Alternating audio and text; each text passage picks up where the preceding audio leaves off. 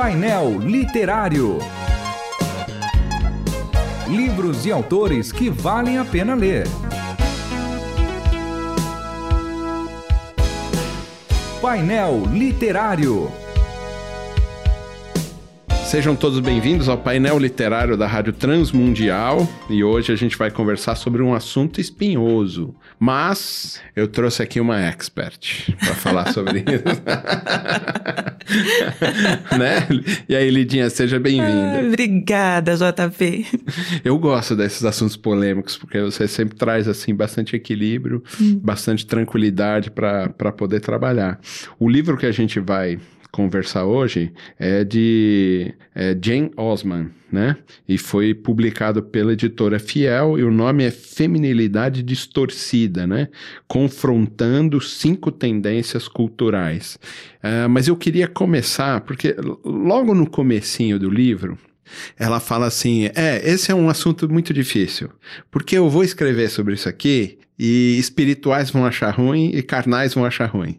Feministas e machistas e todo mundo vai achar ruim o livro. Todo mundo vai ficar infeliz. E aí ela, ela até fala do porquê, mas eu queria assim é, que o público agora soubesse assim, por que que ela escreve, sabendo que vai ser uma coisa dolorosa, por que mesmo assim ela escreve? Eu, eu acho que a gente não pode fugir aos assuntos espinhosos, né?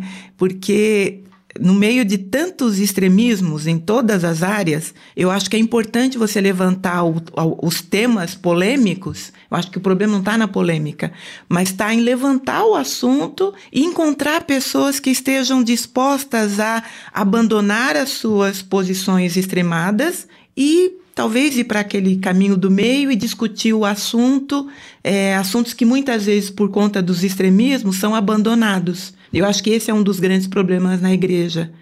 Eu diria na igreja brasileira, mas eu acho que na igreja como um todo. A gente, por medo da polêmica, a gente abandona as grandes e importantes discussões. Porque a gente tem medo de criar algum tipo de ranço, Exatamente. a gente simplesmente não fala, joga para baixo do tapete. Mas você não acha que isso é, é mesmo, mesmo o meio porque a gente fala assim, não, não, vamos, vamos para o meio. Mas muitas vezes o meio, ele também é tendencioso. E é só uma covardia de não achar, porque tem uma solução e muitas vezes ela não está só no meio. Uhum. O meio é só uma maneira da gente falar, não, tudo bem, olha, vamos, vamos ficar de boa. Vamos é. parar de discutir, vamos é, É para matar a discussão, né? Para vamos, é. vamos matar essa discussão para não, para a gente continuar amigo. Muitas vezes acontece é. isso. Essa semana eu estava conversando com uma uma garota com quem eu estudo a Bíblia e ela arranjou uma confusão tremenda por causa de um ponto lá na, na no grupo dela, de um pequeno grupo. E aí me perguntando um monte de coisa e eu estava falando, olha, é tão importante a gente é, é, entender o que a Bíblia fala sobre os temas, mas a gente não pode fugir também do, da discussão. Eu estava compartilhando com ela que o fundamento doutrinário que nós temos hoje, que regem a, a doutrina bíblica hoje, elas são fruto de muita discussão e muitas vezes discussão feia né? Muita gente que acabou a amizade, mas é, é importante. A gente só tem que aprender a andar no espírito para aprender a discordar. Eu posso, eu não preciso concordar com tudo e não preciso andar nos extremos e talvez nem no caminho do meio. Eu tenho que ser bíblica e tenho que andar no espírito. Mas eu acho que a Bíblia dá solução para esse tipo ah, de com certeza. Esse, com esse certeza. talvez seja. O, a gente aqui, antes, né, em uhum. off, conversando, eu falei assim: o importante é a gente abrir discussões, né? E a gente não se matar por causa das discussões uhum. e por causa dos pontos de vista. Exatamente. Mas a gente também ser humilde para aceitar o que o texto bíblico está dizendo. E mesmo quando a nossa interpretação do texto bíblico é diferente de outra pessoa, eu acho que aí é o amor que define isso.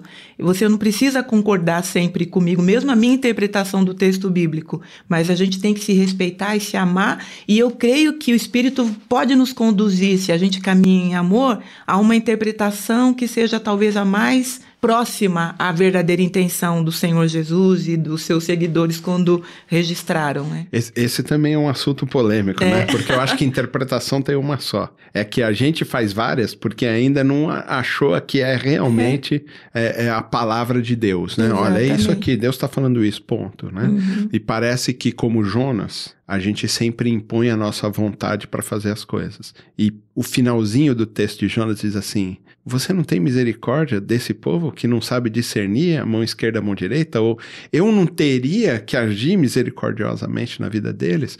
Então, muitas vezes, as nossas inter interpretações elas são muito mais excludentes do que necessariamente includentes, né? De uhum. falar assim: não, peraí, a gente realmente não é diferente. Debaixo da nossa cor de pele é todo mundo igual e ponto final. E até fora isso, minha masculinidade, sua feminilidade, ela também não vai ficar abalada por causa disso. A gente tem que aprender a conviver, aprender a estar junto, aprender a, a aceitar as pessoas, porque nós também somos pecadores. Eu acho que talvez esse seja o nível do nivelamento, uhum. e não uhum. raça, nem credo, nem cor, nem, nem nada. É, porque quando a gente limita a questão, ou, ou, rotula a questão do, do que é pecado, aí a gente entra nessa questão, né? O que é masculino, o que é feminino, o que é, é homem, mulher, é, judeu, grego, vai por aí. E a palavra está tão clara dizendo que em Cristo não há esse tipo de distinção. Né?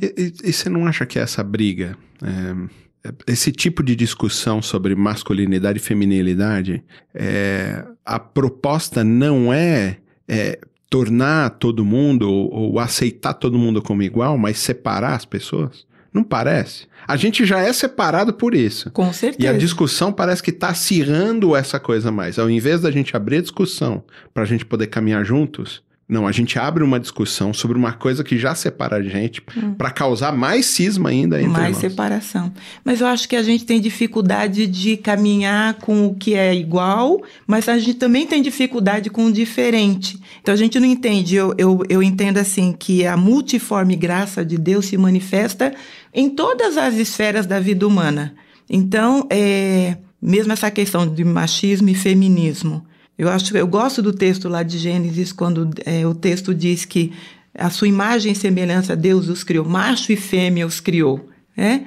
É, o macho e a fêmea traduzem a imagem de Deus neste mundo. E para Deus isso, e né? Deus isso não tem problema nenhum. Para nós é que temos problema com isso. É, parece que a gente está excluindo uma parte e agora você levantou uma coisa que é muito importante, que é os dois serão imagem, né? Exatamente. Um sozinho não é imagem Eles se de complementam. Deus. Né? O homem sozinho, talvez se, o, se os machistas, ou os, o machismo, né, é, entender isso, o problema está resolvido. Se ele entender que o macho sozinho não expressa a imagem, a plena imagem de Deus, e se o feminismo entender que a mulher sozinha também não não define, não expressa a imagem de Deus, o problema estaria resolvido. E não entendem, né? Porque a discussão está levando para um empoderamento e não para uma, uma visão igualitária. Exatamente. Não uma, uma visão complementar. Exatamente. Mas ser uma visão de empoderamento. Quem uhum. é que uhum. manda? Quem manda? Eu mando em mim? Eu mando no meu corpo? Eu mando no meu... É assim que funciona. Eu mando, ninguém manda.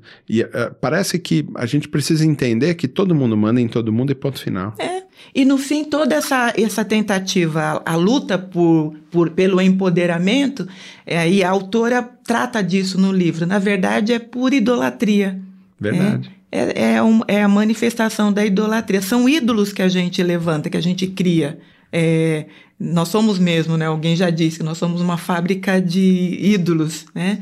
Então, o machismo é um ídolo, é um mas sociólogo. o feminismo também é um ídolo. Verdade. Como todas as tendências que a escritora aborda no livro, ela vai tentar combater, né, confrontar, na verdade, essas tendências, e todas elas se apresentam como ídolos capazes de preencher o vazio do nosso coração. Antes da gente entrar completamente nas cinco ah. tendências que ela vai falar, propriamente dita, tem uma parte do livro é, que ela está falando sobre Me Too né? Que ela hum, fala o sobre o Me movimento Me Too e tal. Hum. E ela fala assim: na visão das pessoas e das mulheres feministas e tudo mais, onde está essa batalha acontecendo, o cristianismo é fonte de de escraviza, escravizamento, a é, escravização é, da, que é a tendência é a, a, na verdade é um consenso comum no, principalmente nos movimentos feministas de acreditar que o cristianismo é uma religião para homens brancos e, se possível, com condição financeira privilegiada. Hum. Né?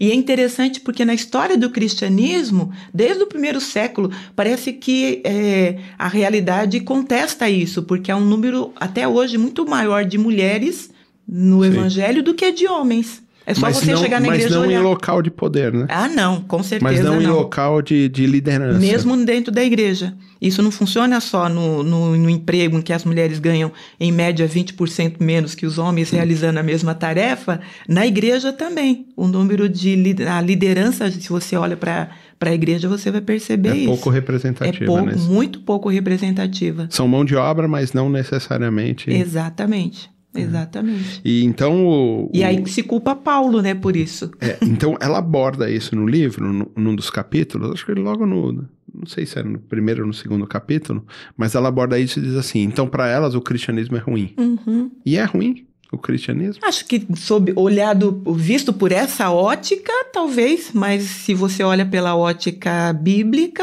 não, porque o Senhor Jesus não tem nenhum outro personagem bíblico como o Senhor Jesus que, que confere dignidade às mulheres. Né?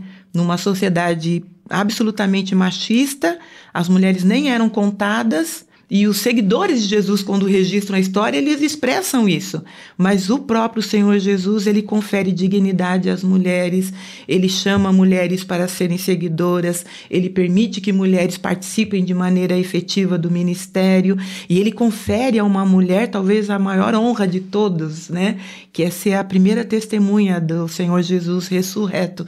Talvez não tenha nenhuma outra outra demonstração de quanto o Senhor Jesus eh, valorizava e entendia na mulher, via nela a imagem de Deus. Então ele não tem a gente problema vê com isso, isso. muito forte, né? A genealogia de Mateus tem um monte de mulher. E o interessante é que as mulheres que, que são descritas, né, mencionadas na genealogia lá de Mateus, nem são mulheres que seriam consideradas virtuosas no mundo ideal. Né? Uhum. Aquela mulher, não, pura, casta, né, perfeita, com, uma, com um histórico limpo. Não, aí você vê Raabe, é, uma prostituta, ex-prostituta, você vê Ruth, uma estrangeira que na cultura também Não, não, não, era... não teria o judaísmo todo se não fosse teria. Ruth. Então, logo para apresentar Jesus ao mundo, né, para inaugurar, Jesus já começa com, apresentando a genealogia em que as mulheres são destacadas. A gente tem muita coisa para falar, É. então a gente vai para semana que vem. Semana que vem a gente volta e continua falando sobre esse livro, Feminilidade Distorcida, confrontando cinco tendências culturais, com a Lidinha. Tá bom? Até semana que vem, Lidinha. Até. Você ouviu Painel Literário.